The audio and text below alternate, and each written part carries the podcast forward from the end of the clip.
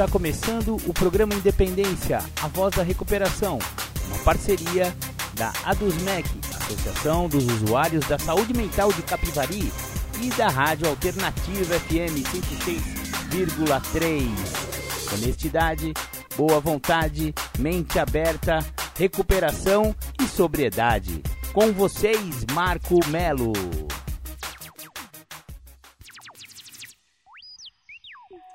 Marco Melo sou eu e você já está no programa Independência que começa nesta semana, primeira semana de dezembro, hoje, dia 4. Maravilha, maravilha! Sejam todos muito bem-vindos, sejam todas muito bem-vindas ao programa desta semana. Hoje abordaremos um tema muito sério aqui no programa Independência. Trata-se de prostituição e uso de drogas abordaremos esse tema em dois aspectos. Primeiro, a prostituição e o uso de drogas mesmo, né? A, a, o uso de drogas para pessoas que fazem o uso da prostituição e para as próprias prostitutas e, e, e, profissionais do sexo, aonde a gente sabe que rola muita, muita droga, né, galera? Álcool e droga, né? Porque álcool também é droga. Então vamos abordar isso. E vamos também abordar a compulsão sexual por si próprio, que também é uma espécie de adicção, né, galera? E aliás, muitos adictos e muitos alcoólicos que entram em recuperação e param de usar, eles acabam indo para essa compulsão, é uma substituição de, de, dependências. Ao invés de usar droga, ao invés de beber, acaba indo para esse lado aí da compulsão sexual. Vamos dar uma olhada também sobre isso aí e tem uma irmandade específica para esse tipo de compulsão. Trata-se do DASA, né? Dependentes de Amor e Sexo Anônimos. Então vamos falar um pouco também do DASA. Maravilha, maravilha, mas primeiro vamos começar com aquela do The Flanders, Um Dia Perfeito. Você está ouvindo o programa Independência, a voz da recuperação. Maravilha, maravilha, voltamos com o programa Independência, a voz da recuperação. Legal, legal. Hoje estamos falando sobre prostituição e uso de drogas. É um assunto muito polêmico, mas é para isso que o programa Independência existe, é para causar polêmica mesmo, porque todos os assuntos que envolvem drogas e agora prostituição, com certeza vão dar pano para manga aí.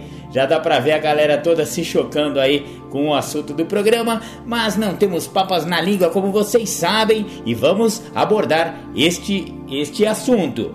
Maravilha. O primeiro ponto que a gente vai abordar, prostituição e uso de drogas, porque existe tanta relação entre essas duas coisas. Então, eu me vali de um artigo ali do site Viver Sem Droga com.br É um artigo escrito por Wagner Pessoa. Lá em 2019 ele já abordou esse assunto. Então vamos lá para o artigo do Wagner. A prostituição e o uso de droga estão frequentemente associados. Afinal, grande parte das pessoas começam a procurar a substância para escapar dos problemas do dia a dia, mas com o tempo eles só aumentam. Além disso, a falta de dinheiro leva as pessoas a tomarem atitudes extremas para sustentar seu vício. Se você quer entender melhor essa relação, vamos ler este artigo até o final.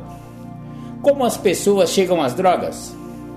Grande parte dos usuários começa a usar drogas devido a um grande sofrimento mental. Assim, elas frequentemente são uma forma de escape dos problemas, que podem ter várias origens, como traumas passados, situações muito difíceis, presenciar violência ou morte de alguém próximo, podem marcar uma pessoa pelo resto de sua vida.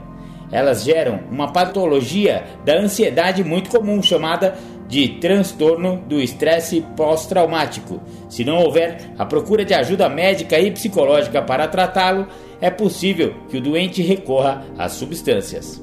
O álcool, por exemplo, ajuda a deprimir o sistema nervoso central. Desse modo, quando ingerido em altas doses, reduz as sensações negativas, além de sedar. Desta mesma forma, a maconha pode ser indicada por amigos com a finalidade de reduzir a ansiedade. No entanto, sabemos que a depressão é uma consequência comum dessa droga, o que piora o quadro de saúde e leva ao uso de substâncias mais pesadas. Já a cocaína, os opioides e o crack são capazes de gerar alguns momentos de euforia artificial e intensa, pois agem diretamente no sistema de prazer do cérebro.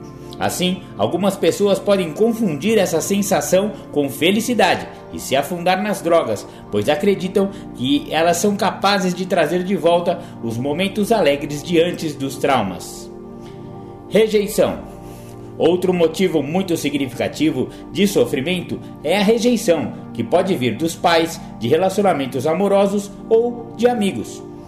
Ela leva as pessoas a acreditarem que sua vida não vale mais a pena, pois elas não têm valor perante as outras pessoas.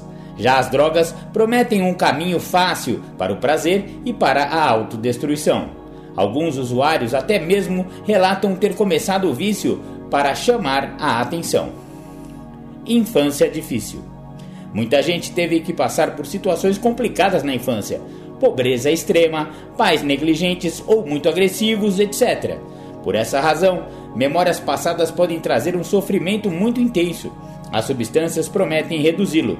No entanto, a curto prazo, o próprio vício já trará muito mais dor do que essas experiências. Influência. As influências negativas também são um caminho frequente para as drogas. Muitos usuários se sentem sozinhos no vício e querem levar o máximo de pessoas com eles. Então, persuadem seus amigos e colegas para usar substâncias com eles. Os argumentos podem ser: por que o vício em drogas pode levar à prostituição? Entender como as substâncias levam à prostituição parece fácil, mas não é. Esta é uma relação muito complicada que pode ser gerada por vários motivos. 1. Um, vergonha. Muitos dependentes têm medo de expor o problema para a família e o escondem ao máximo que puderem. Desse modo, quando o dinheiro acaba, eles podem recorrer à prostituição como uma forma de pagar pelas substâncias, a fim de não precisar demonstrar dificuldades financeiras para ninguém. Essa parte aí, galera, só dando parênteses aqui, você vê que é interessante, né? A pessoa orgulhosa não quer mostrar que está sem dinheiro e já está enterrado na droga até a fuça e aí recorre à prostituição. A pessoa se prostitui para poder arrumar um dinheiro, entre aspas, fácil, porque não é fácil dinheiro de prostituição, né, galera? Tem que fazer coisas que às vezes o nosso filtro moral, a gente ultrapassa nossos limites morais, né? Muitas pessoas acontece isso. Então, para conseguir drogas, é, a pessoa acaba tendo que recorrer a esse lance da prostituição. Autodestruição. Há quem nem precise de dinheiro, mas esteja se prostituindo. Esses casos são bem complexos, pois a pessoa quer se expor ao perigo com a finalidade de se maltratar. Algumas relatam que querem pegar DSTs ou sofrer violência para abreviar logo a vida. O tratamento, portanto, deve ser muito especializado nestes casos. Dificuldades financeiras. A prostituição tem muita procura e se torna rapidamente uma fonte fácil de dinheiro. Assim, diante da falta de dinheiro para sustentar a dependência, os usuários geralmente pensam primeiramente nessa saída. Muitos acreditam que só precisarão fazer isso uma só vez e depois contornariam a situação. No entanto, a maioria das vezes é um caminho sem volta. À medida que o dinheiro entra, a quantidade de consumo de substâncias provavelmente também aumentará bastante. Isso se deve por dois motivos. Haverá mais dinheiro disponível e a própria prostituição é uma causa de sofrimento muito grande. Assim, a prostituição começa a fazer parte de um ciclo vicioso. Quanto mais dinheiro é conquistado, mais drogas são necessárias para aplacar o sofrimento e sustentar o vício. Consequentemente, mais programas precisarão ser feitos, o que gera mais dor, e assim, em uma quantidade maior de substância será necessária para mascarar o problema. O caminho contrário também é comum? No entanto, não são as drogas que levam à prostituição. O caminho inverso é muito comum.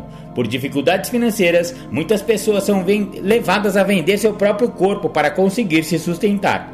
Todavia, as dificuldades desse tipo de vida é muito grande. Os garotos e as garotas de programa geralmente sofrem muito com a violência. Afinal, vários clientes procuram seus serviços com a finalidade de violentá-los, seja física ou seja psicologicamente. Alguns desses clientes também são adictos e oferecem as drogas para o profissional do sexo. Além disso, o próprio ato de fazer sexo com estranhos por dinheiro é uma fonte de tristeza para muitas pessoas como é o trabalho com dependentes em drogas que se prostituíram. O trabalho com os dependentes que passaram pela experiência da prostituição é muito delicado e demanda ajuda especializada. Existem clínicas de reabilitação, portanto, que se tornam necessárias, pois tratam tanto do, da dependência das drogas quanto o sofrimento psicológico gerado por todo esse processo a psicoterapia oferecida nesses ambientes de espaço de acolhimento para que os usuários falem de seus traumas e dores. Deste modo, podem superar muitas experiências que levaram ao uso de substâncias e também ao uso de vender o seu próprio corpo. Além disso, há o tratamento psiquiátrico, cujo objetivo é tratar os transtornos que cursam junto com a adicção como a depressão, o transtorno do estresse pós-traumático, o transtorno da ansiedade generalizada, o transtorno bipolar, o transtorno do déficit de atenção e hiperatividade, etc. Com a solução completa, as chances de sucesso são maiores. Afinal, tratar somente a dependência em drogas resolve o problema temporariamente, pois logo logo a pessoa começa a enfrentar novamente experiências que o levaram ao vício. Por esta razão, o tratamento da prostituição e o uso de drogas devem andar juntos a todo momento. Muito legal, este foi o artigo do Wagner Pessoa, ali do site Viver Sem Droga. Ele abordou de uma maneira interessante, né, a prostituição e a droga. E você vê que ele realmente tem razão em várias coisas aí. A pessoa começa a usar droga, ainda ele está trabalhando, vamos dizer assim, né? Porque a, a, doença é progressiva. Todos aqui do, que ouvem o programa Independência já sabem que a doença da adicção é progressiva, incurável e fatal, né, galera? Então, a pessoa começou a usar droga numa boa, ainda tinha o dinheirinho, ainda tinha um emprego, ainda tinha uma maneira de sustentar essa, essa dependência, esse uso de droga. Acontece que a, a, doença vai progredindo, cada vez precisa usar mais droga e a degradação vem junto, a pessoa perde o emprego, perde as fontes de renda e quando se vê, está numa dependência terrível e não tem como arrumar dinheiro mais droga. O que, que muitas pessoas fazem? Recorrem à prostituição, vão vender seu próprio corpo aí nas esquinas e nas avenidas para poder usar mais droga e uma coisa retroalimenta a outra. Você vê que é um negócio muito sério, né? Você pode ver que grande parte das prostitutas, travestis, garotos e garotas de programa também são dependentes químicos. Maravilha, maravilha. Vamos ouvir um som? Já já a gente volta, galera.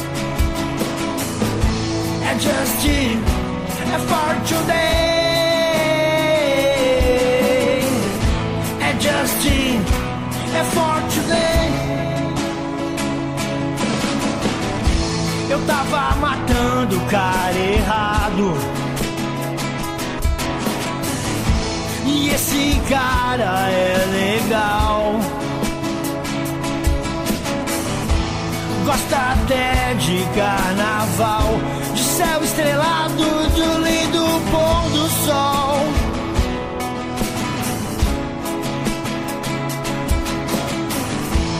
Hoje aprendi a viver. O dia só de cada vez. É Justin, é for today.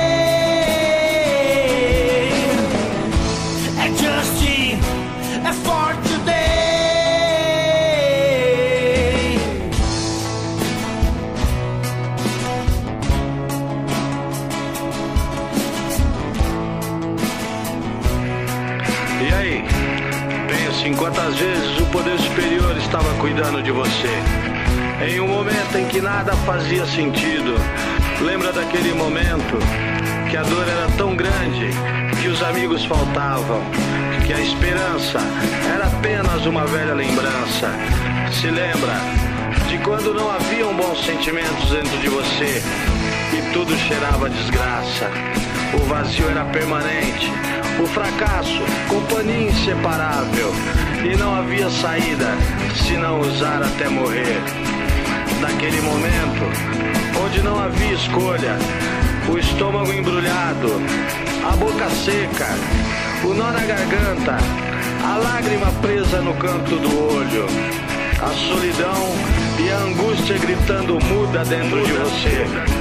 Por mais incrível que pareça, nesses momentos, ele realmente estava cuidando de você, talvez como nunca antes.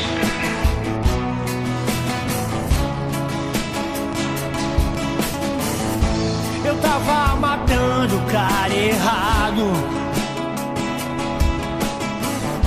E esse cara é legal.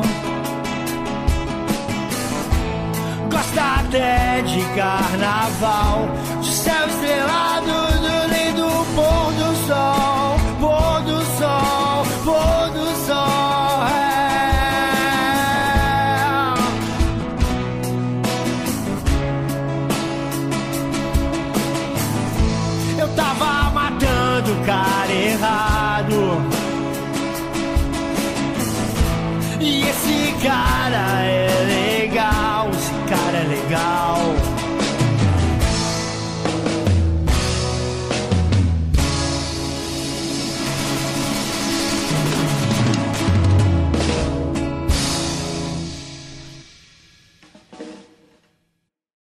Galera, voltamos aqui com o programa Independência. Você ouviu aí? O pessoal do NA gravou Esse Cara é Legal. Tenho certeza que os adictos em recuperação se identificam bastante com essa música, porque realmente a doença estava matando o cara errado. Tem um cara bacana, tem um cara legal aí nesse coraçãozinho adicto. Beleza, beleza. Vamos voltar aqui então com o assunto do dia de hoje: prostituição e uso de drogas. Agora eu vou trazer para vocês uma tese de doutorado da professora Rita Martins Godoy Rochal, da doutora Débora Letícia Pereira e da doutora Thaisa Magna Dias. Ela- Elas estão fazendo um artigo, né, um- um- uma tese de doutorado cujo título é o seguinte: O contexto do uso de drogas entre travestis profissionais do sexo.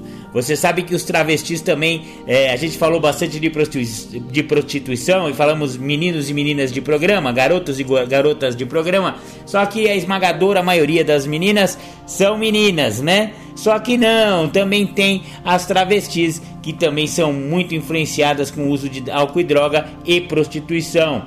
Essa tese foi baseada em um estudo que fizeram, teve por objetivo identificar e quantificar o uso e abuso de drogas por essas travestis. Então, foram 59 prontuários de, de pessoas que passam pelos serviços médicos da cidade que foi analisado, né, galera? Então, e, e os desdobramentos desses, desses resultados, né, dessa pesquisa que mostram uma necessidade de maior levantamento para relação marcante entre abuso de substância, transmissão do HIV/AIDS e de outras DSTs, doenças sexualmente transmissíveis, né, meu? Então, é, e as situações de violência, da permanência desse segmento na marginalidade. Você sabe que as travestis são muito marginalizadas, né? Através da, da própria opção sexual, muda, mudança do seu corpo e a, a sociedade não aceita. Muitas delas são obrigadas a se verem aí nas avenidas se prostituindo. Então vamos lá aqui para a tese. Introdução. Considerando a importância de se situar histórica e ideologicamente as pessoas que fazem uso abusivo de drogas, a escolha por desenvolver este estudo vem ao encontro de uma postura ética que busca aprimorar um contexto profissional de assistência.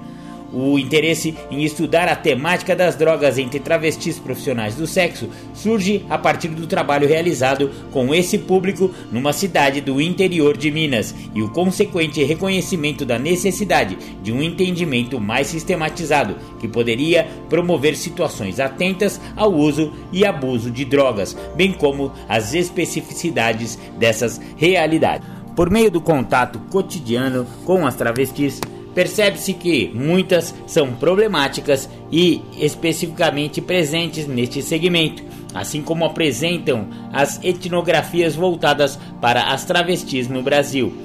Nesses estudos, os autores demonstraram em geral, a construção do feminino travesti em seus vários desdobramentos que desenvolvem a construção de uma linguagem e de uma performance específica, entrecruzadas pela saída da casa dos familiares, que pode se dar de diversas maneiras, até a vida e o trabalho nos espaços de batalha, ou seja, na prostituição.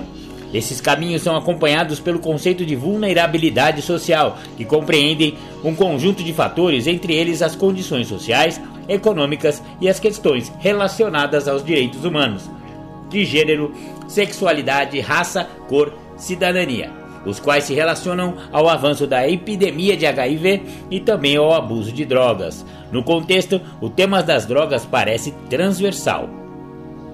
A questão das drogas aproxima-se com frequência das histórias dos travestis. O uso de drogas se associa principalmente ao movimento de saída da casa dos familiares, conforme ressalta as principais etnografias quando a droga aparece, vem dissolvida nos espaços de sociabilidade vinculados à prostituição, por meio das práticas com os clientes, da violência compartilhada na rua e também do uso de hormônios para a modificação corporal. No entanto, não foi identificado um trabalho específico sobre a relação entre drogas e as travestis. Outro dado que salta aos olhos de quem vem ao campo nos espaços de prostituição de travestis é o uso que elas fazem de drogas lícitas e ilícitas. O álcool é bastante consumido, principalmente destilados, como conhaque e pinga, mais do que os fermentados como cerveja, que além de ser mais cara, é uma bebida gelada que não contribui para dar conforto térmico na noite que às vezes pede. Muitas travestis contam que o crack é a bola da vez e que tem causado morte e decrepitude entre elas. Outras sempre se eximindo de ficar no grupo das colocadas, as que usam drogas, ou as bandidas, as que só roubam. Me falaram, esse tipo de comportamento atrai de repressão e bandidos para as áreas onde trabalham. Por isso, muitas delas recorrem às cafeínas e aos cafetões estes últimos mais raros na prostituição travestis, para assegurarem a ordem.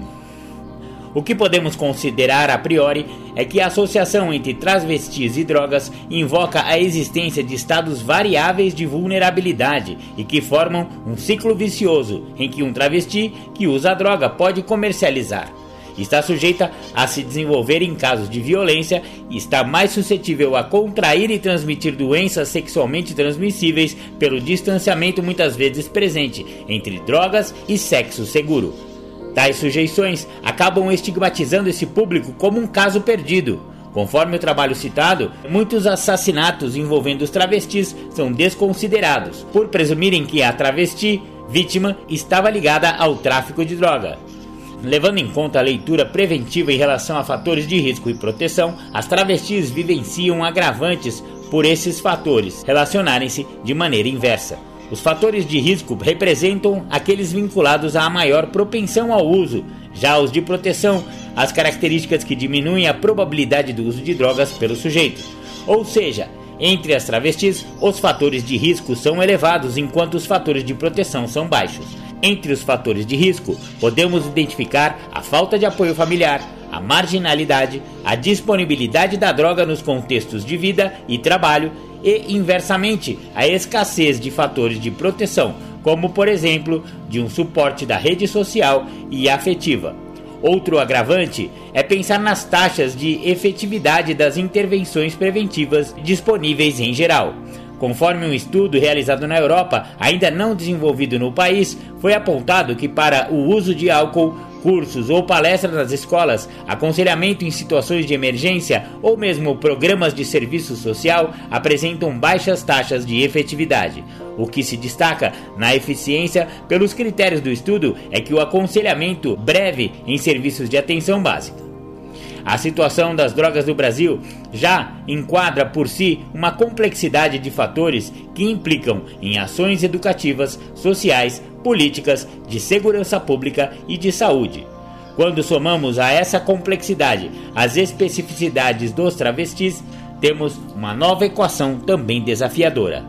Entre os desafios está a dimensão ideológica que nos leva a pensar assim como pontua Cruz em 2002. A forma como dizemos e fazemos as práticas de prevenção e intervenção estão longe de ser neutras e devem estar atentas ao contexto histórico e social do homem que faz uso indevido de drogas.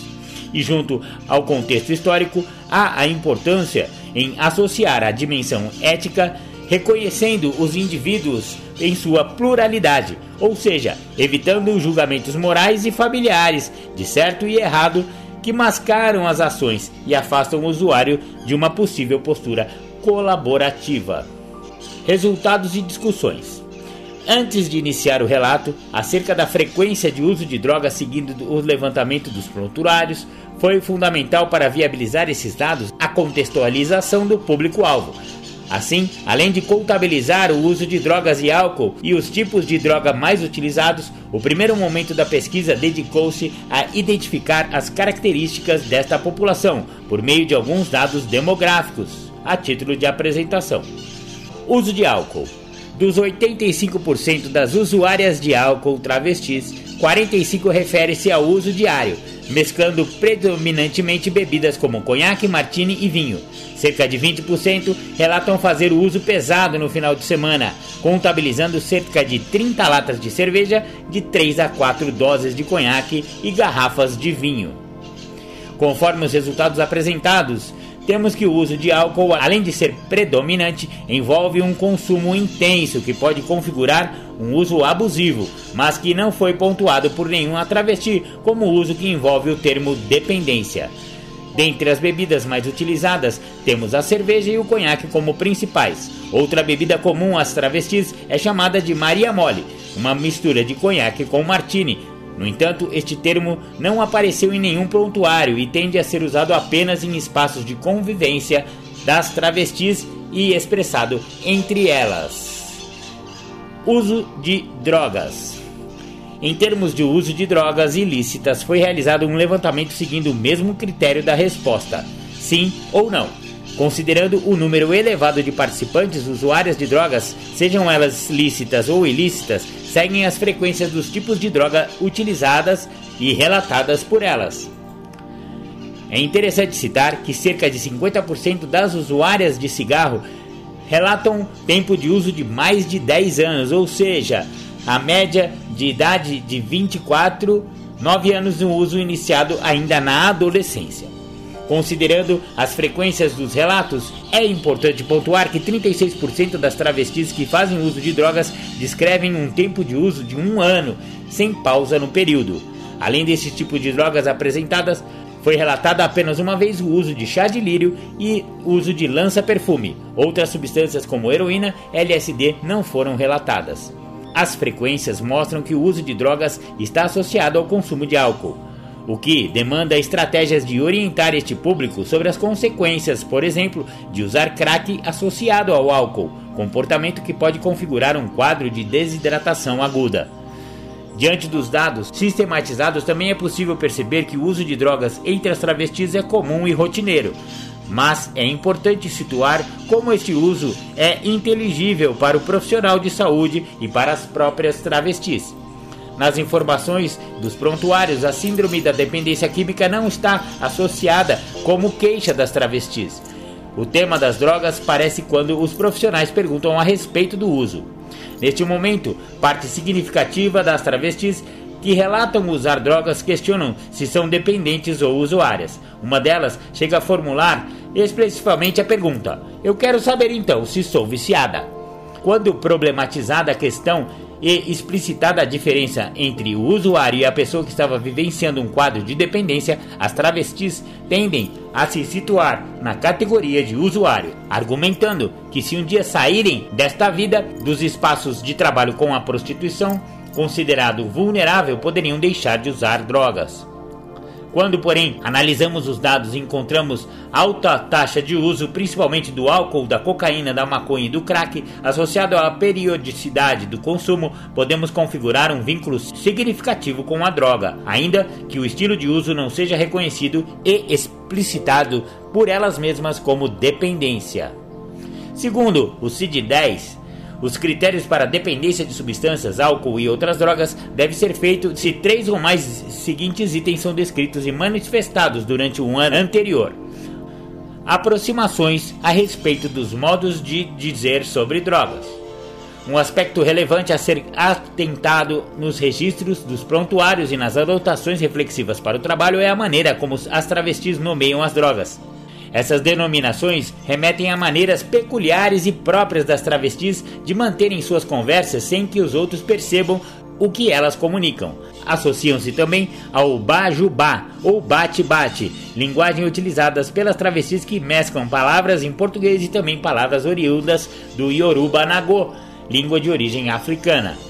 Neste universo de nomes e descrições peculiares, as drogas ocupam espaço, constituindo probabilidades de interações entre elas e também entre elas e seus clientes. O próprio programa pode vir mediante convite do cliente de querer companhia para usar. Ao mesmo tempo, no café da tarde, a taba é a companheira. Para além do viés pejorativo da droga, entre as travestis ela demonstra ocupar funções sociais por meio de constituição de contatos e de formas de existência no grupo, noções que parecem ser aprofundadas em casos qualitativos voltados para a temática.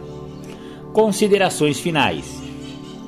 Por meio desse primeiro levantamento, vamos ao encontro do que é pontuado na literatura médica disponível, de que há um uso representativo de drogas associado a outros quadros de vulnerabilidade entre as travestis temos uma associação do emprego do álcool com outros tipos de drogas e, considerando o tempo de uso, reconhecemos um processo que pode vir a configurar dependência acirrada e o associarmos ao discurso médico. Mas tal critério não se concretiza uma vez que as travestis dão sentidos para a experiência da interação com a droga no papel de usuárias. Isso provoca um efeito importante a título de conclusão um indício para pensar as estratégias que considerem o olhar que esse público tem do próprio uso em detrimento do que o profissional da saúde considera.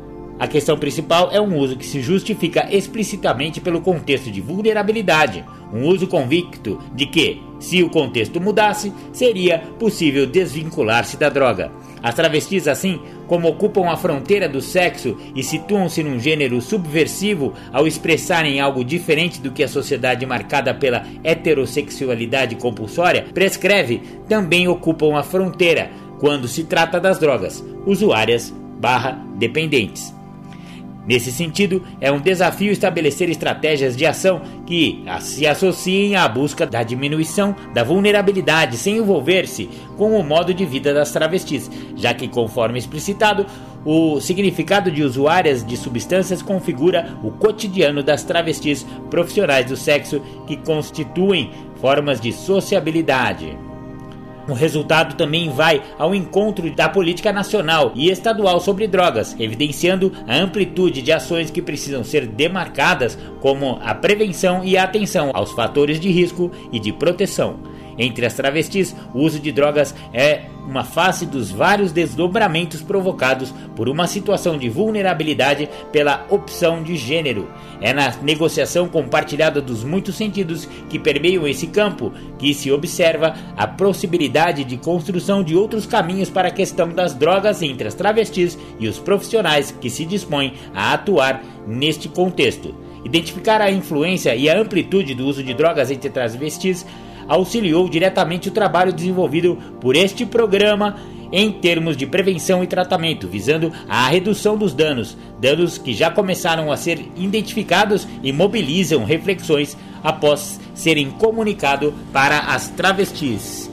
Maravilha, maravilha! Então esse foi o artigo científico, maravilha, muito legal. O artigo científico da professora Rita Martins Godoy Rochal, da doutora Débora Letícia Pereira e da doutora Thaisa Magna Dias. Ó, é, é uma, uma linguagem um pouco técnica, um pouco é, profissional demais, né? Estamos falando de, de, um, de, uma, de uma tese de doutorado, mas a gente pode tirar daí uma conclusão para nós leigos aqui, né, galera?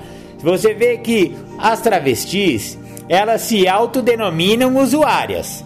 Que se eu saísse dessa vida, eu conseguiria parar de usar droga. Ana, isso aí vai certinho no programa de recuperação dos 12 passos, né? Da, da, da, falta de conseguir entender e admitir a sua impotência. A gente vai e fica assim: ah, não, se o contexto mudasse, eu poderia não usar. Mas a gente sabe que isso é uma grande ilusão. Elas estão falando que são só usuárias, mas todos os indicativos médicos e todos os indicativos perante a dependência química já colocam ela, elas, a maioria delas, como dependentes químicas bem avançadas. Então, esse negócio de só tomar uma Maria molezinha e fumar um craquezinho e não sou dependente, não é ninguém. Isso aí é conversinha para boi dormir. Eu não caio nessa, não. Eu já trabalho com esse negócio há 10 anos e eu sei identificar direitinho essas conversinhas fiadas que não, não, eu sou só usuária. Eu não, eu sou só. Bah, para, vai já é dependente, já está precisando de ajuda. E aqui no programa Independência a gente fala bastante sobre isso. A melhor ajuda que você pode encontrar, fora a ajuda profissional, é claro, né? Nos CAPs, nos ambulatórios e nos hospitais, também é o programa de 12 Passos das Irmandades Anônimas. Se você achou legal o contexto aqui do programa Independência sobre a prostituição e o uso de drogas, procure uma sala de NA, uma sala de AA. Maravilha, maravilha. Vamos dar uma pausa, vamos ouvir mais um som, já já a gente volta. Você está ouvindo o programa Independência, a voz da recuperação.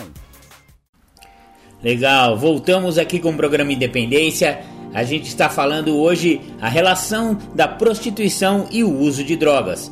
Agora eu vou disponibilizar para vocês um artigo da revista de enfermagem da UFPE artigo de revisão integrativa. Eu achei bem legal esse artigo, que ele, ele primeiro ele dá uma boa definição em prostituição e aí começa a correlacionar com o uso de drogas. Olha que legal. A prostituição configura-se em uma troca de serviços sexuais por remuneração financeira Destaca-se que o imediatismo financeiro intrínseco ao modelo capitalista vigente torna a prática prostituinte atrativa. Essa atividade, na pluralidade das vezes, é evidenciada como solução para dificuldades econômicas iminentes e ou uma forma de manter um determinado padrão de vida. Em diversos lugares, esta prática é condenada por questões ditas éticas e morais, bem como por se constituir na representação coletiva dessa sociedade uma estratégia de possível disseminação de doenças, estímulo a adultérios e pelo impacto negativo que possa vir a causar em estruturas familiares. Apesar de ser uma atividade estigmatizada e estereotipada socialmente, a prostituição existe há milhares de anos, portanto, configura-se uma das ocupações mais antigas do mundo. Destaca-se que o cotidiano da atividade de prostituição é caracterizado por um ambiente promíscuo, permeado pelo uso de crack, álcool e outras drogas. As mulheres são comumente desrespeitadas e ignoradas quanto às suas necessidades individuais, emocionais e de acesso à saúde, muitas vezes submetidas a situações de maus tratos, violência e rejeição. Essa realidade dificulta a manutenção da qualidade de vida. De modo geral, nas representações do senso comum, a figura das prostitutas remete à doença e estas se tornam ainda mais evidentes quando estão atreladas a um problema que se tornou ponto central de discussões em todo o mundo: o consumo de drogas.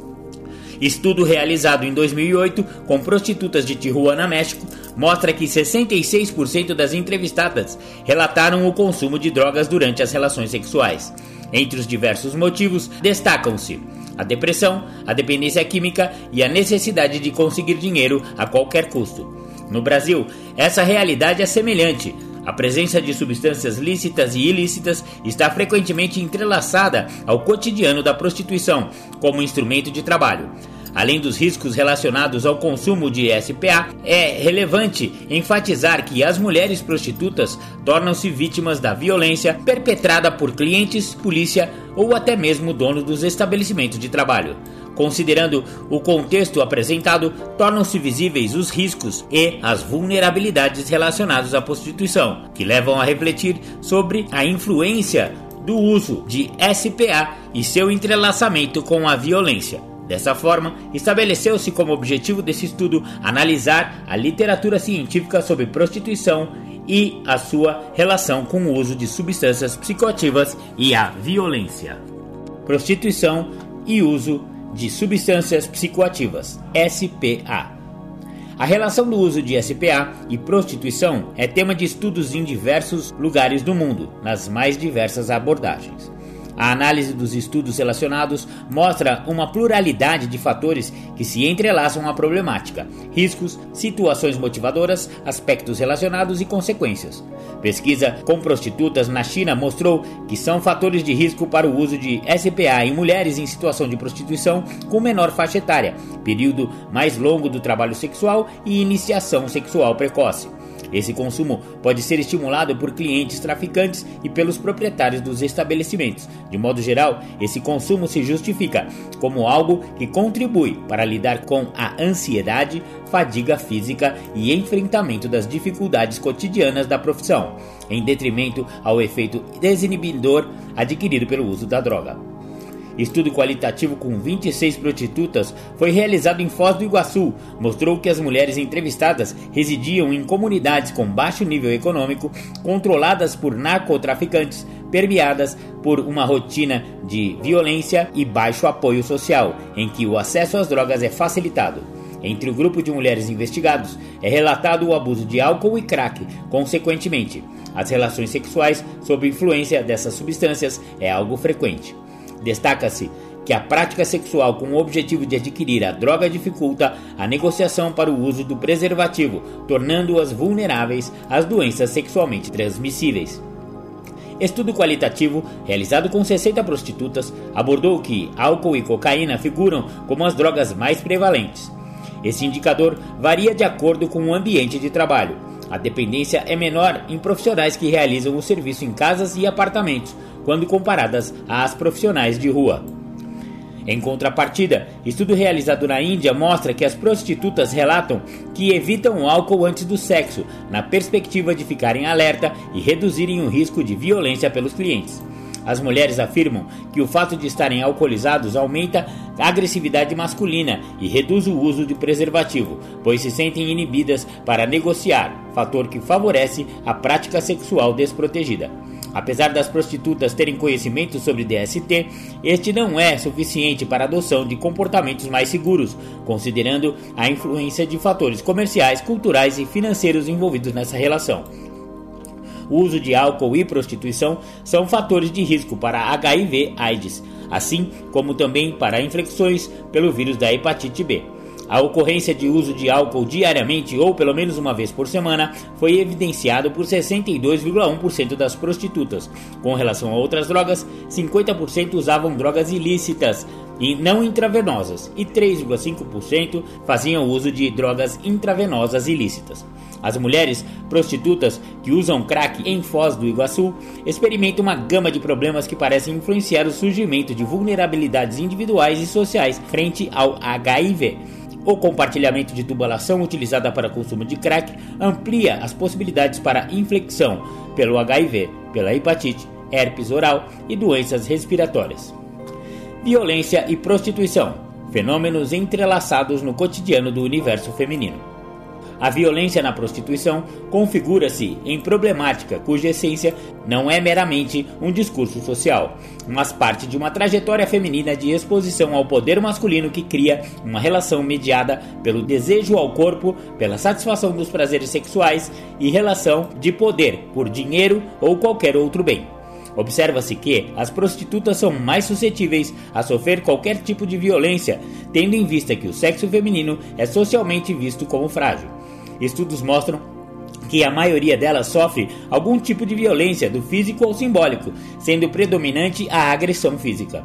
Estudo realizado em Vancouver com 237 prostitutas mostrou que foram identificados relatos de violência de gênero em 57% das entrevistadas, sendo 30% dos casos advindos dos clientes. Um estudo etnográfico realizado por meio de grupos focais com 49 prostitutas relatou que elas experimentam várias formas graves de violência de parceiros íntimos e clientes, tais como coerção sexual, sexo grupal forçado, foram evidenciadas como as principais estratégias de efetivação do ato violento. O mesmo estudo inclui ainda a presença de violência emocional, verbal e física. Assim, a ocorrência de fenômenos de violência, coerção sexual e uso de álcool se apresentam como sérios desafios para as prostitutas no sentido de permanecerem seguras com os clientes, bem como parceiros íntimos. Não obstante a realidade retrocitada, o estudo realizado em cidades do México e dos Estados Unidos com 924 prostitutas identificou uma prevalência de clientes que cometeram abusos emocional, físico e sexual nos últimos seis meses, de 26%, 18% e 10%, respectivamente. A realização de regressão logística revelou ainda que clientes que cometeram abuso sexual foram significativamente associados à soropositividade para HIV e uso de drogas injetáveis, e que o uso de drogas injetáveis foi positivamente associado com soropositividade para HIV. Em estudo de abordagem qualitativa realizado em pontos de prostituição noturnos de Santo André, São Paulo, mostrou que das sete mulheres entrevistadas, quatro foram vítimas de violência sexual e seis de violência física. Todas referiram uso de múltiplas drogas diariamente: álcool, tabaco, maconha e crack. Há pelo menos dois anos, sendo o crack a droga de escolha de abuso. O dinheiro proveniente do comércio sexual é empregado por todas quase exclusivamente para o uso de crack. Destaca-se que, para o uso de substâncias psicoativas, é considerado um problema de saúde pública e um fator potencializador para a prática de violência contra as prostitutas. Estas sofrem violência física, psicológica ou simbólica durante seu cotidiano de trabalho e são suscetíveis a contrair doenças e riscos associados. Neste contexto, o corpo constitui, ao mesmo tempo, em um meio para ofertar prazer ao outro, recurso de sobrevivência e defesa da violência sofrida, bem como instrumento para proporcionar uma experiência transcendental, uma vez que pelo corpo é que a droga penetra no sujeito. Muito legal. Esse então foi um estudo da faculdade de enfermagem, né, que eles fizeram a respeito de prostituição, violência e drogas. A gente falou agora há pouco das travestis, que você vê que também tem uma vidinha muito sofrida e muito abuso de álcool e droga, e não é diferente com as meninas, com as mulheres prostitutas, também em vários estudos pelo mundo e pelo Brasil. Você vê que realmente existe uma associação muito grande entre uso de álcool nessa prática, né, da prostituição. É muito sério e muito triste, galera. E eu achei interessante a gente dar aqui no, no programa Independência um alerta, né? Então vamos ouvir mais uma musiquinha e já já a gente volta com o último bloco do programa Independência de hoje. Você está ouvindo o programa Independência, a voz da recuperação. Legal, voltamos. Você ouviu The Flanders, a Mardita. Fala de cachaça, né? Fala de, de impotência perante o álcool. Muito legal essa música. Bom, agora para o último bloco do programa Independência, nós vamos falar sobre transferência de dependências. Exatamente, a pessoa para de usar, a pessoa para de beber e a, a compulsão, porque a doença da pessoa é da compulsão, é da, da obsessão. E Geralmente, o que acontece? A pessoa transfere para outras esferas da vida a sua compulsão por álcool ou drogas e ou drogas, né? Então, o que, que pode acontecer? A pessoa começar a, a ficar compulsivo por, por exemplo, por sexo. Hoje a gente vai falar, já que estamos falando de prostituição, então não é só de prostituição que vive essa coisa do álcool e da droga a pessoa também usuária que para, muitas vezes vai para esse lado do sexo desregrado, do sexo desmedido e muitas vezes também apela para a prostituição, para pornografia e tal. É, para isso, existe uma, uma irmandade chamada DASA. DASA significa Dependentes de Amor e Sexo Anônimos. Ela também é baseada nos 12 Passos o DASA, Dependência de Amor e Sexo, é uma irmandade que se baseia no programa de recuperação de 12 Passos de Alcoólicos Anônimos.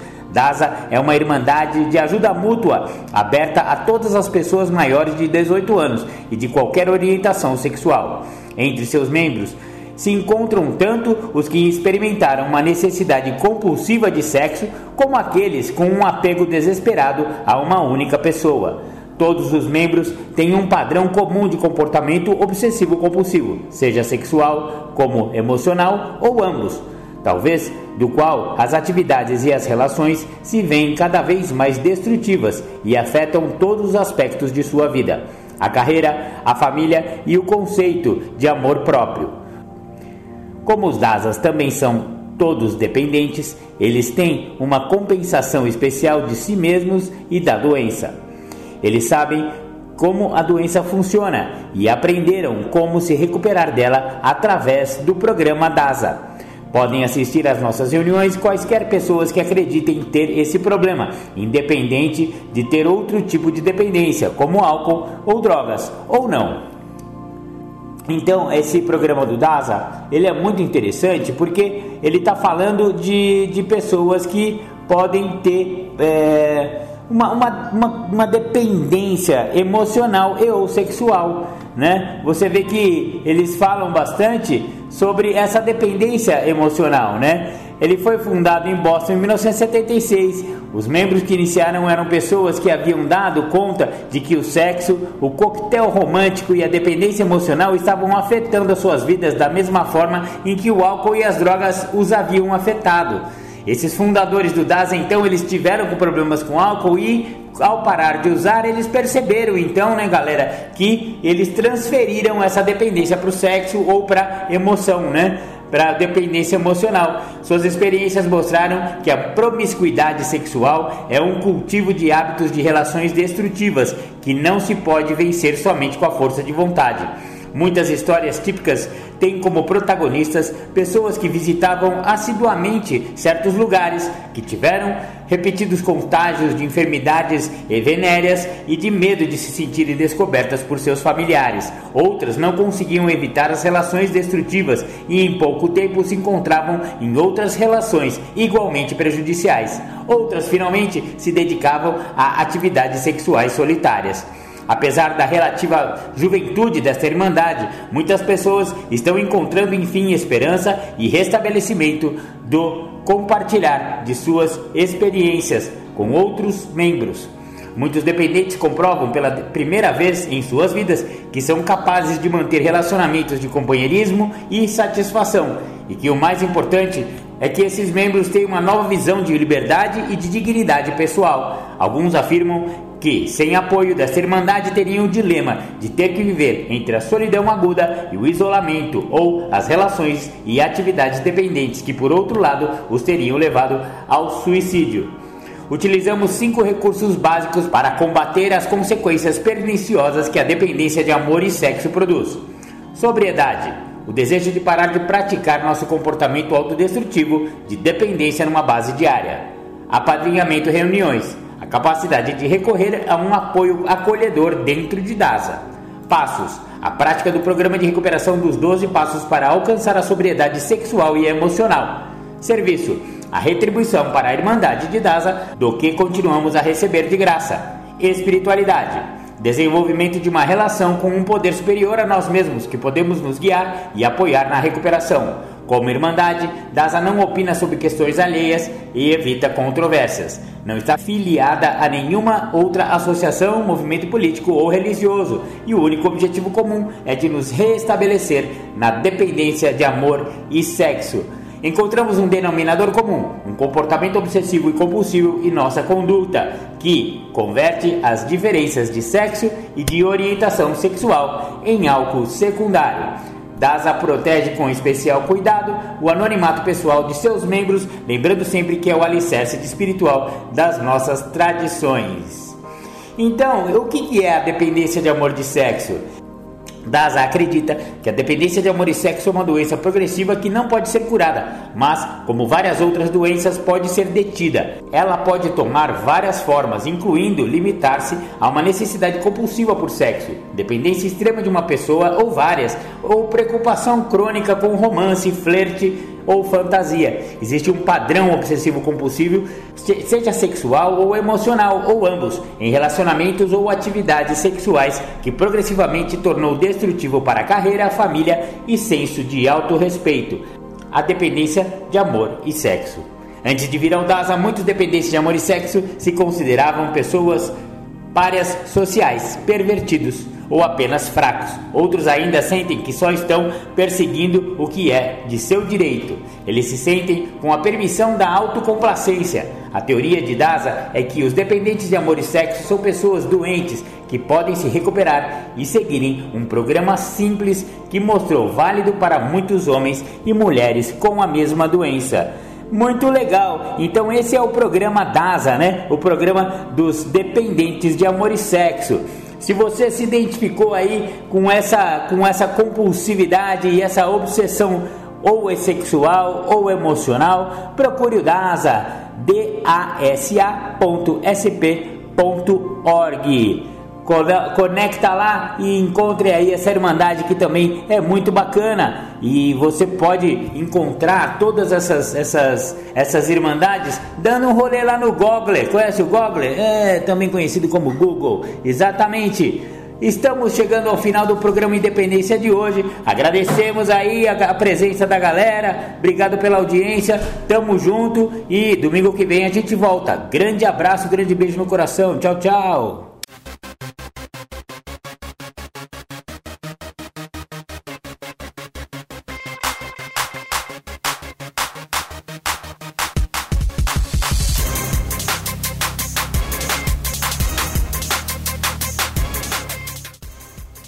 Voltamos a apresentar programa Independência, a voz da recuperação.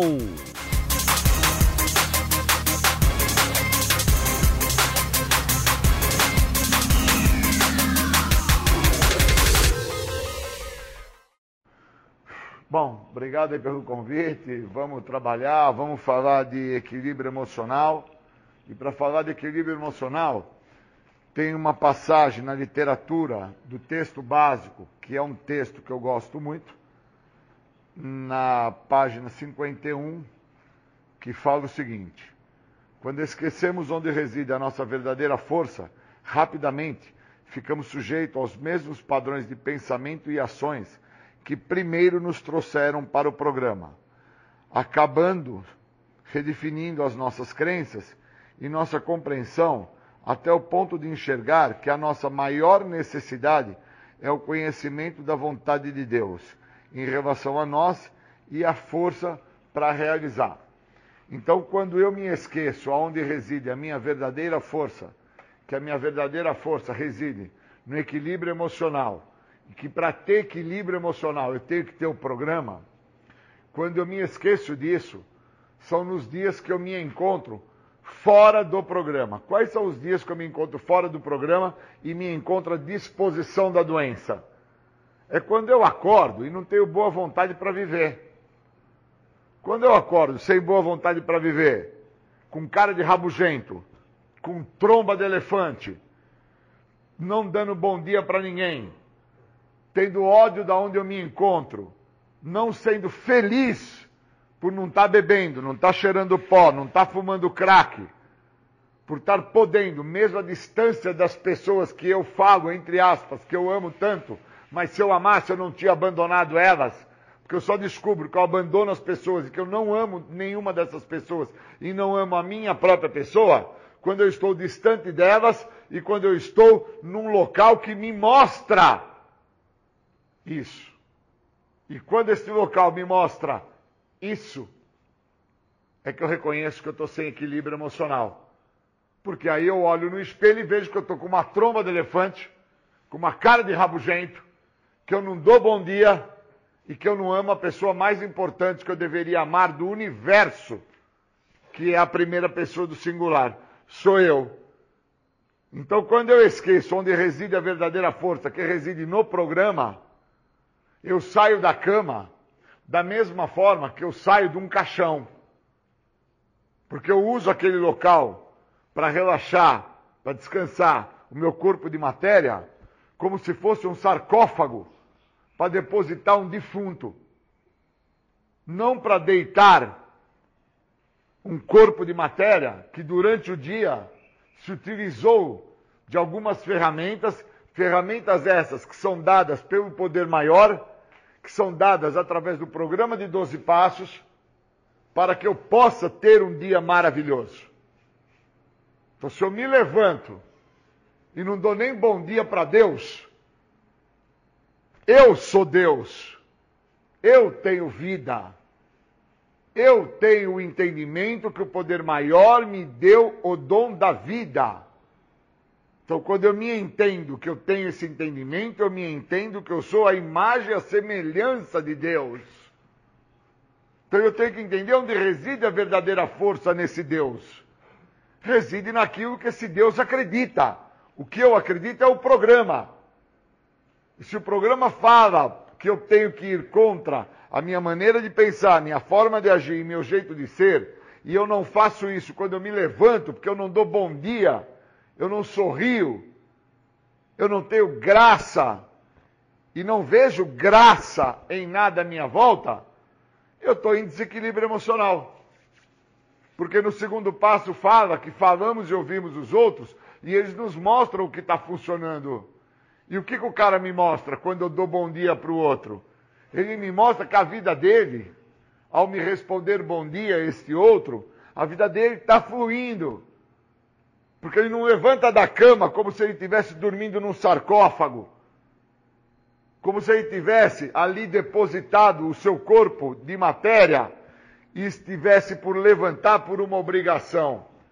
Ele levanta para viver, porque ele tem Deus, ele tem um poder maior que deu para ele a compreensão que o equilíbrio que ele precisa reside no programa, não reside nele. Reside no programa. E só tem equilíbrio emocional quem está no programa. E se não está no programa, não consegue entender isso. Então, quando eu fujo desse equilíbrio emocional, eu perco a chance de entender aonde reside o bem-estar. E o bem-estar reside dentro do que os passos têm a me oferecer. Os passos me oferecem a libertação da doença da adicção, um segredo que tanto escapou e sempre foi um segredo que tanto me escapou, por causa que o Júlio em si sempre acreditou na sua maneira de pensar, na sua forma de agir, no seu jeito de ser. O acreditar nisso foi o que me gerou um desequilíbrio emocional. E eu fui buscar no álcool e fui buscar na droga uma forma de compensar esse desequilíbrio.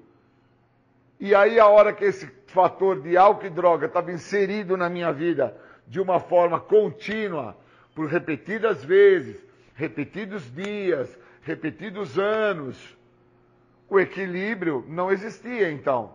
O que é que existia? Um desequilíbrio. E esse desequilíbrio, ele trabalhou em todas as áreas da minha vida.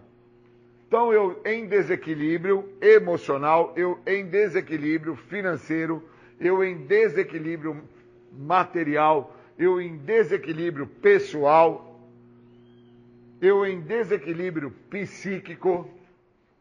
Então o desequilíbrio trabalhou de uma maneira na minha história de vida que quando eu chego ao programa e o programa me fala que eu preciso entender onde reside o equilíbrio, reside na prática do programa. e aí eu me levanto da cama e não entendo que ali foi o local para descansar meu corpo de matéria. Eu me levanto como se eu estivesse num caixão. Eu me levanto como se aquilo fosse um sarcófago. Eu me levanto com raiva de levantar. Eu não tenho brilho. Eu não tenho graça. Eu não tenho prazer. Eu não dou bom dia. Eu não escovo o dente. Eu não faço uma atividade ao sol. Eu não abro os braços e agradeço o ar que eu respiro. Se eu estou desta maneira, eu estou em desequilíbrio. Porque eu não compreendo aonde reside a verdadeira força, que reside no programa. E eu preciso entender isso. Senão, aquilo que eu faço como narrativa chula, uma narrativa pobre, miserável, mas que eu não compreendo ela como uma narrativa pobre, nem chula e nem miserável. Porque ela é plausível, mas ela é inverídica. Eu fico falando aos quatro ventos. Que eu amo minha mulher, que eu amo meu filho, que eu amo o vizinho, que eu amo os caras que eu devo, que eu amo as pessoas, eu amo guarda, eu amo a polícia, eu amo Jesus Cristo, eu amo o cachorro, eu amo os passarinhos. E na verdade, isso tudo é inverídico. É plausível de se escutar, mas é inverídico. Porque aonde reside a verdadeira força deste indivíduo, que é no programa, ele não tem. Porque ele já se levanta da onde ele teria que ter descansado o seu corpo de matéria, como se ele tivesse ali ficado num sarcófago, num caixão. E ele levanta sem se utilizar e fazer bom proveito do que o programa tem a oferecer. Pois o programa oferece a esse indivíduo a libertação da doença da adicção, o segredo que tanto escapou a ele. E esse segredo sempre escapou porque ele nunca mudou a maneira de pensar dele, a forma de agir dele o jeito de ser dele. Então isso mostra o desequilíbrio emocional dele. Isso mostra um desequilíbrio psíquico que ele traz. Isso mostra um desequilíbrio físico, material, social. Isso mostra que neste indivíduo, aonde deveria residir a verdadeira força, esta força que é o programa não reside. Reside qualquer coisa vinculada à vontade dele, ao ego dele, ao superego dele. Reside qualquer coisa dentro da ideia dele, que ali ele está bem. Só que ele não está bem. Ele está bem mal acompanhado. Porque ele está acompanhado da pior parte da doença, do ego. Porque ele não entende que para com que ele tenha força para combater o ego, para combater sua forma de pensar, para combater sua maneira de agir, seu jeito de ser, ele tem que viver o que o programa oferece. E para viver o que o programa oferece, ele vai ter que estar disposto a ter que dar determinados passos, fazer determinados passos, se envolver em determinados passos. É um processo de continuidade. A pessoa não entra em recuperação porque ela para de usar droga. Ela entra em recuperação quando ela compreende os motivos que a levaram a usar droga, dentro do desequilíbrio que ela trazia com ela, e que ela foi buscar no uso de álcool e de droga uma forma de compensar o que faltava para ela. Faltava pai, faltava mãe, faltava dinheiro, faltava casa, faltava carinho, faltava, faltava, faltava inúmeras coisas que formaram este desequilíbrio na vida desta pessoa. E aí ela encontrou no uso de álcool e de droga uma forma de compensar o que faltava. E ela até se sentiu equilibrada ali.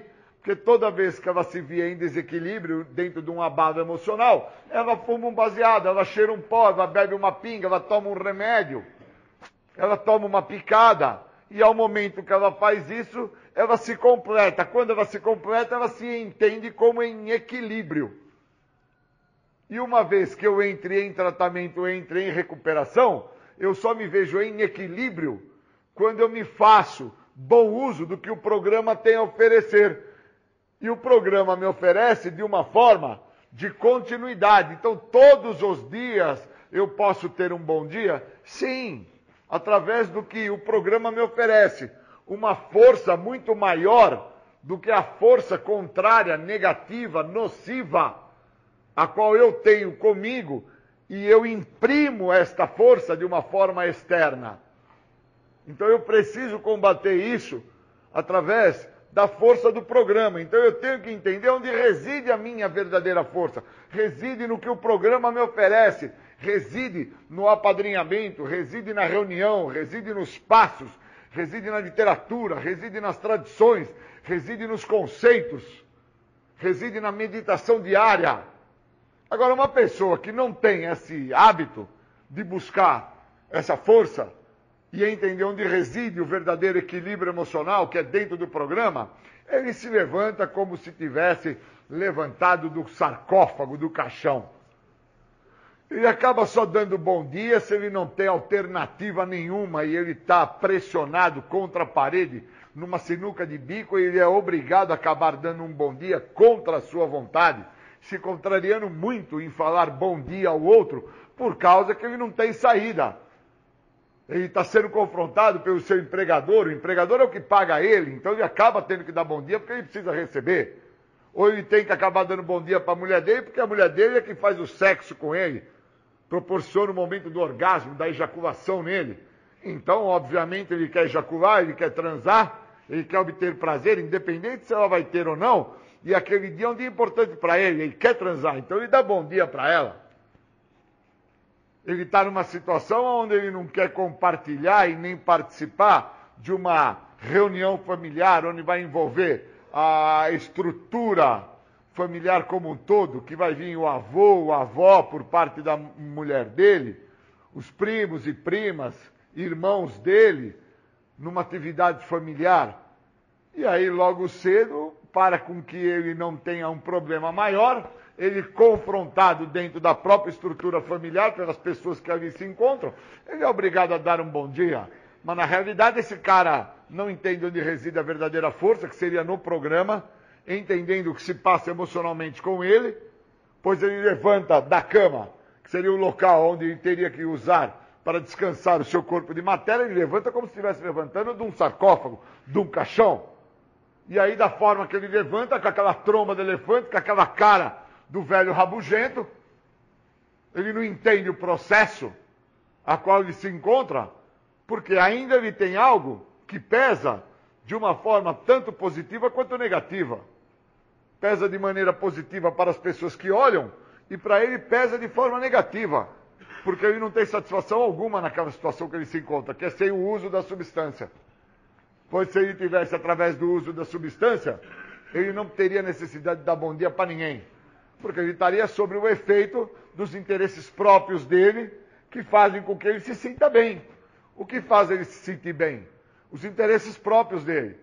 Então eu preciso entender onde reside a minha verdadeira força. Reside no equilíbrio emocional. Onde está esse equilíbrio emocional? Está dentro do que o programa me oferece. Por isso que o programa, dentro da sua totalidade, isso bem na página 51 do texto básico, ele fala: quando esquecemos onde reside a nossa verdadeira força, rapidamente ficamos sujeitos aos mesmos padrões de pensamento e ações que primeiro nos trouxeram para o programa. Então, se eu estou disposto a voltar e residir dentro daquelas ações que primeiro me trouxeram para o programa, que são ações que vinculam esse corpo de matéria dentro desse sarcófago, dentro desse caixão, é só eu não me envolver com o que o programa me oferece. Pois o primeiro passo me oferece a condição de admitir que eu sou impotente. Se o significado de impotência no dicionário é debilidade, primeiro passo me dá a condição de entender o quanto débil eu sou, a ponto de não entender que o programa pode me ajudar até mesmo para ter um descanso do meu corpo de matéria. Caramba!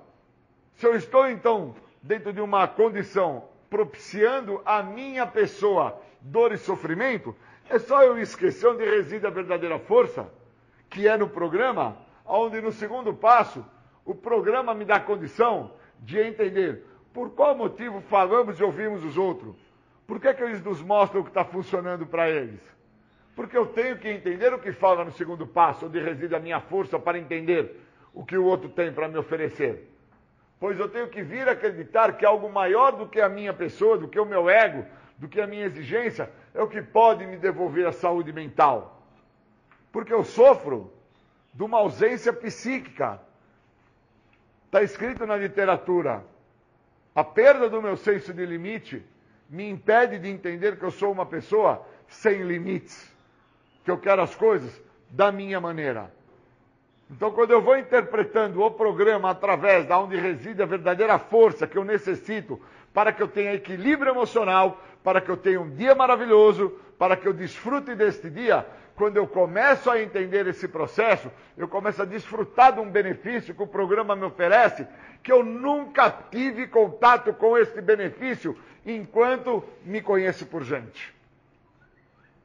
Por isso que num determinado ponto da minha vida, a perda deste equilíbrio, não importa se foi com 5 anos de idade, com 10, com 15, com 30 ou com 50, não me interessa.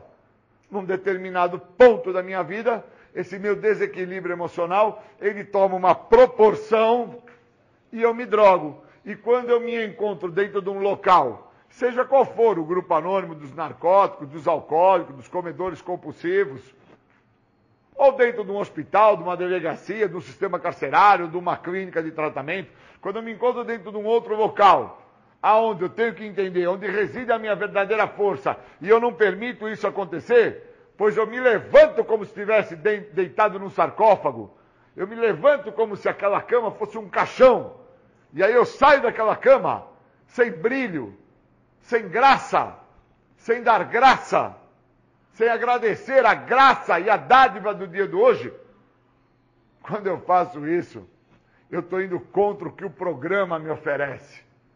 E se eu estou indo contra o que o programa me oferece, aquela narrativa chuva, barata, falsa, que é plausível, mas é inverídica, eu nunca vou assumir para mim que é inverídica.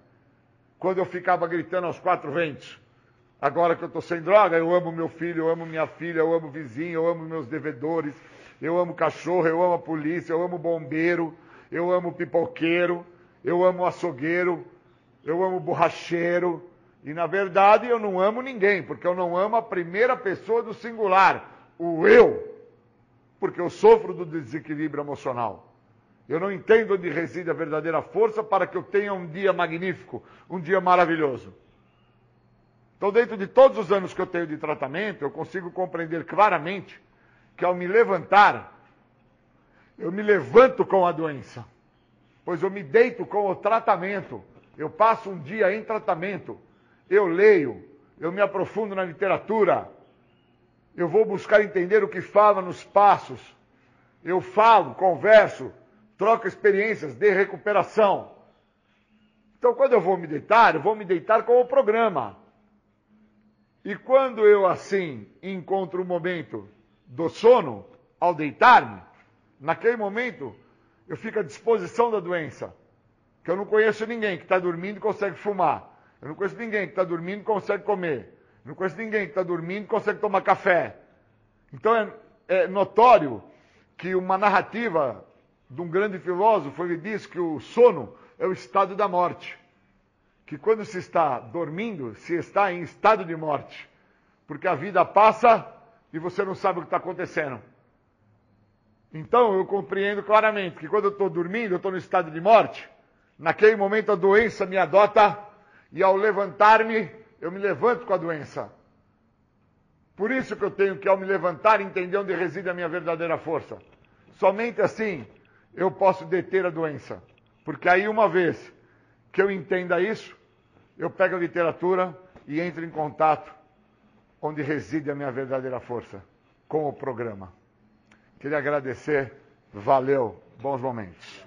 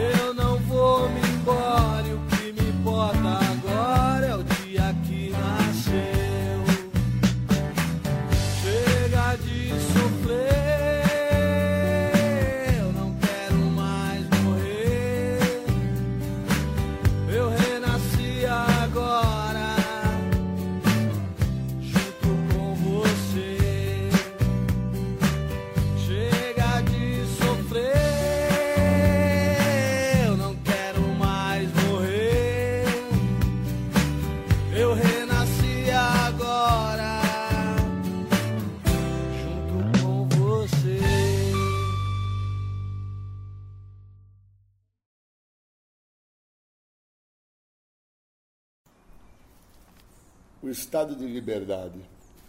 Quando eu reconheço o estado de aprisionamento a qual ser portador da doença da adicção me coloca, eu passo a entender que estar dentro de um estado de aprisionamento não é estar contido.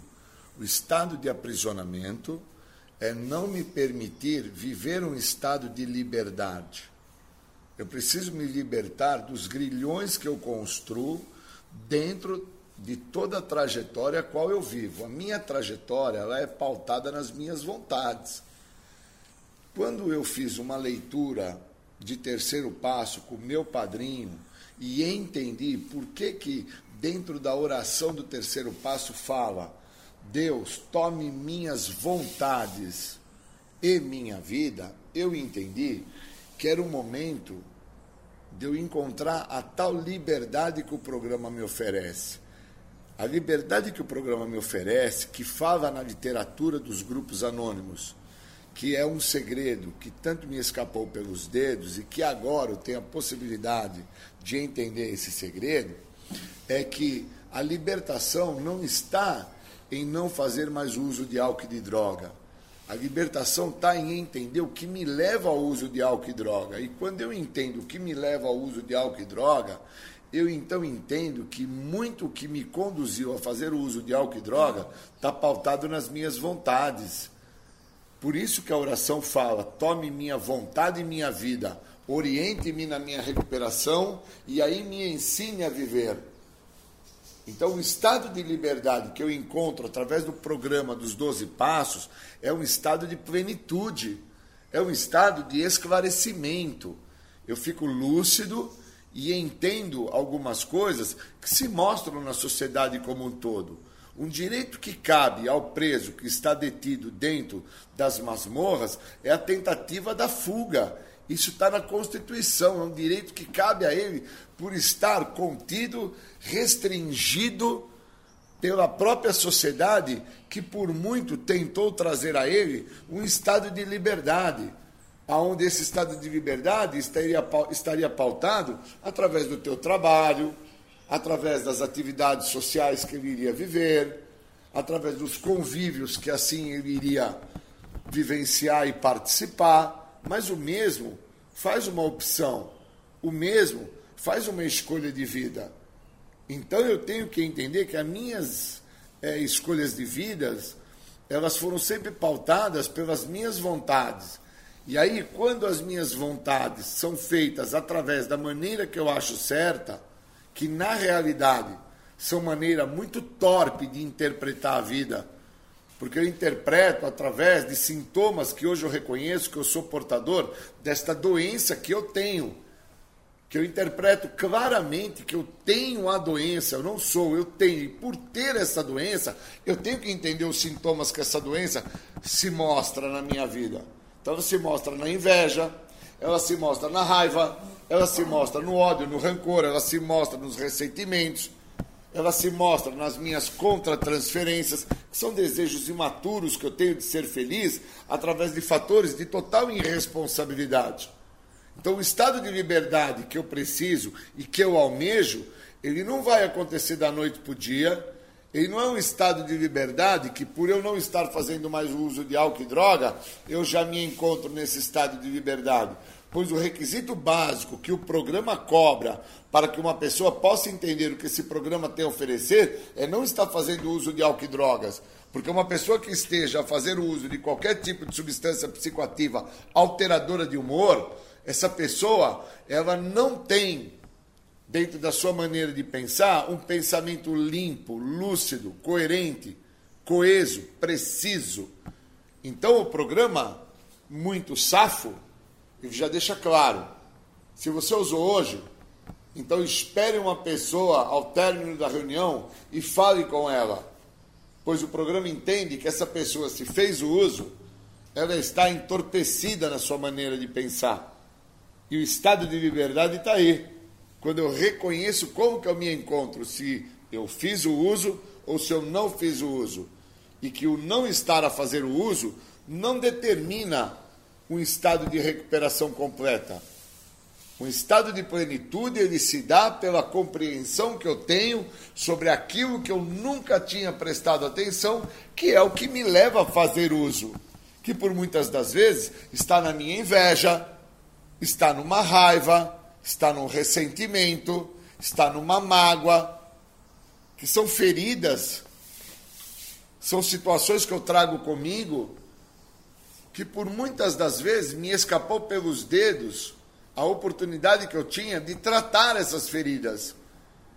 E antes eu não tinha esta compreensão que raiva, ódio, rancor, ressentimento, mágoa, medo, tristezas, desabonos, inferioridades eram feridas. Feridas essas que por muitas das vezes somente foi construída uma casca grossa em cima e por debaixo eu fiquei a purgar. Só que quando eu chego ao programa, essas cascas, elas são removidas através dos passos, e aí eu olho o comprometimento, aí eu entendo por que, que eu preciso não da pele para fora, mas sim da pele para dentro, entender o que me leva a fazer o uso de qualquer tipo de substância psicoativa, que é o que me compromete tanto. Pois eu vou passar por inúmeros desertos, eu vou passar por situações e circunstâncias que, se eu não tiver o programa, se eu não tiver a prática que o programa me cobra, que é a frequência às reuniões, é a frequência na literatura, é a participação com o apadrinhamento, é o entendimento sobre o estado de liberdade que o programa me oferece, eu posso ficar pautado com a ideia de que por não estar usando mais o álcool e as drogas, eu já estou em recuperação. Só que eu trago muita raiva, porque eu parei de usar álcool e droga e eu tomo contato que a minha vida parou quando eu comecei a usar álcool e droga e a minha vida só retoma a trajetória dela quando eu deixo de usar álcool e droga. E isso, quando eu percebo, já se passou 20 anos da minha idade cronológica e aí eu entendo que quando eu comecei a usar eu tinha 12, quando eu paro de usar eu tenho 30, e todo esse período que eu fico estacionado é um período nulo na minha existencialidade, onde eu não evoluí e eu sinto raiva. Essa ferida da raiva me controla, porque a raiva é a negação da realidade. E a realidade, que agora com a idade cronológica que eu tenho, tudo se torna muito mais difícil para suas conclusões finais. E aí vem a inveja daqueles que não detiveram a sua vida, como assim eu fiz, através de uma escolha que assim eu também fiz, que foi fazer o uso de substâncias químicas, pois o uso me completava naquele momento, porque o que eu trazia comigo, dentro das feridas que já me acompanhavam, eu até acreditava que o uso da substância iria anular porque eu estava a me divertir, eu estava a curtir, eu estava a viver aqueles momentos em intensidade, com muita intensidade. Tamanha foi que eu desenvolvi compulsões e obsessões, que eu só venho a entender o que é compulsão e obsessão, que são duas vertentes da doença, quando assim eu me defino como adicto, portador de uma doença progressiva, incurável e de fins fatais, que traz sintomas, que tem fases, que tem características específicas e que agora eu preciso, dentro de um estado, de uma busca de plenitude, encontrar um estado de liberdade. E encontrar um estado de liberdade não foi parar com o uso de álcool e droga, porque só parar com o uso de álcool e droga não me definiu como uma pessoa em recuperação. Eu precisei entender quais os motivos que me levam a fazer o uso de álcool e droga e os porquês que esses motivos, essas mazelas, essas feridas foram abertas. E elas não foram abertas pelos outros, elas são abertas pela primeira pessoa do singular. Não é meu pai, minha mãe que são responsáveis ou culpados. Não é a sociedade como um todo que me pressiona e me anula. Sou eu, a primeira pessoa do singular, que dentro das escolhas que eu faço, eu me comprometo. E dentro desse fator de comprometimento, eu me anulo de obter uma libertação. Que por muitas vezes essa libertação que alguns pautam na ideia de que agora estou liberto porque não estou usando álcool e droga, eu tenho 25 anos que eu não faço uso de álcool e droga e agora eu consigo interpretar que o estado de liberdade, o estado de plenitude se dá com a prática do programa. Porque eu fiquei por 20 anos direto sem usar droga, mas dentro do que a doença é. As minhas exigências tinham que ser feitas, as minhas vontades tinham que ser realizadas, a minha maneira de pensar em relação ao que estava se passando era a que tinha valia no momento. Não adiantava o outro me mostrar que o que eu estava fazendo iria me comprometer. Na minha forma de pensar torpe, na minha maneira de interpretar torpe a visão do outro, eu nunca dei vazão para a retina do outro que estava a olhar o que eu estava a fazer. Pois fica muito mais fácil ao que está fora das ações que eu estou tomando e tendo a me falar que o resultado do que eu estou querendo vai dar ruim, do que a minha pessoa que estou dentro da situação a perceber que o que eu estou fazendo, a maneira que eu estou pensando a respeito, a forma que eu estou agindo, vai dar ruim.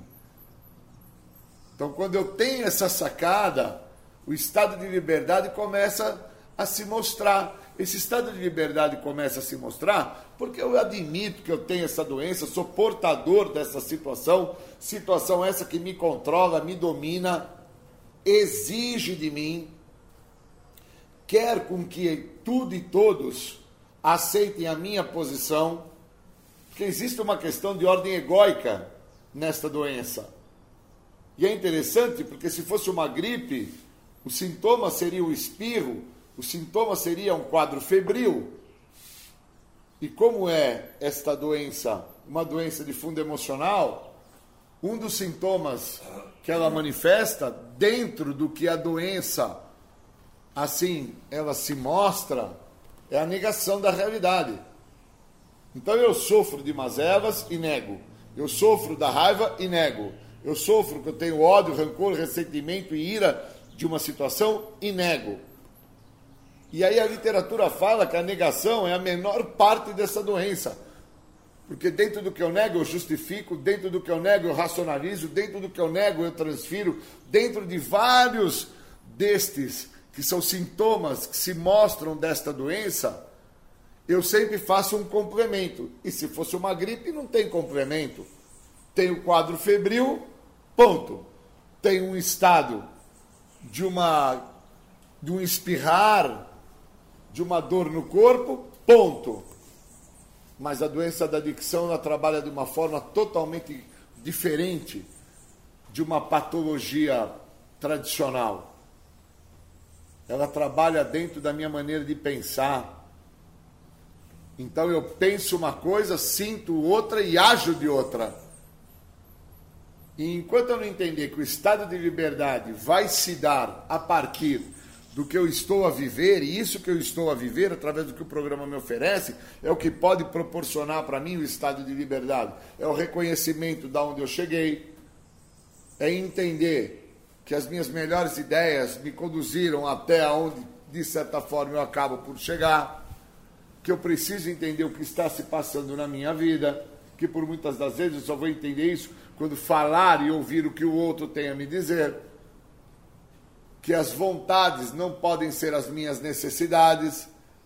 Existem vontades que me comprometem, existem necessidades que deveriam ser feitas e eu não as faço. Então, os passos do programa me levam a um estado de liberdade e me proporcionam uma possibilidade de viver em plenitude. Mas por muitas das vezes eu não quero viver um estado de liberdade eu quero, como preso que está contido atrás das, mamorra, das masmorras, que sofre dos seus grilhões que o aprisionam, a tentar fazer aquilo que o cabe, que é a tentativa da fuga. Fugir de quem eu sou. E o programa, ele não me dá essa oportunidade de fugir de quem eu sou. O programa me traz a possibilidade de eu entrar em contato com quem eu sou e aí aquilo que eu estava sendo, porque agora eu entro em contato com aquilo, vem a deixar de existir no momento presente que eu me encontro, e aí eu posso ser uma pessoa em plenitude e a viver uma vida jamais imaginada que eu poderia viver. O nome dessa vida uma vida limpa. Queria agradecer. Obrigado.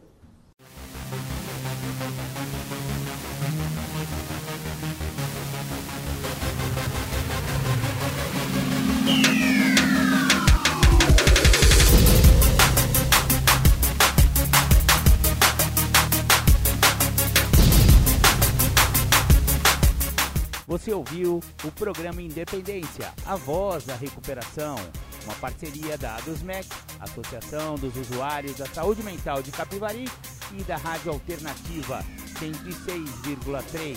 Até domingo que vem, com mais informações a respeito de dependência química e alcoolismo. Obrigado, até mais!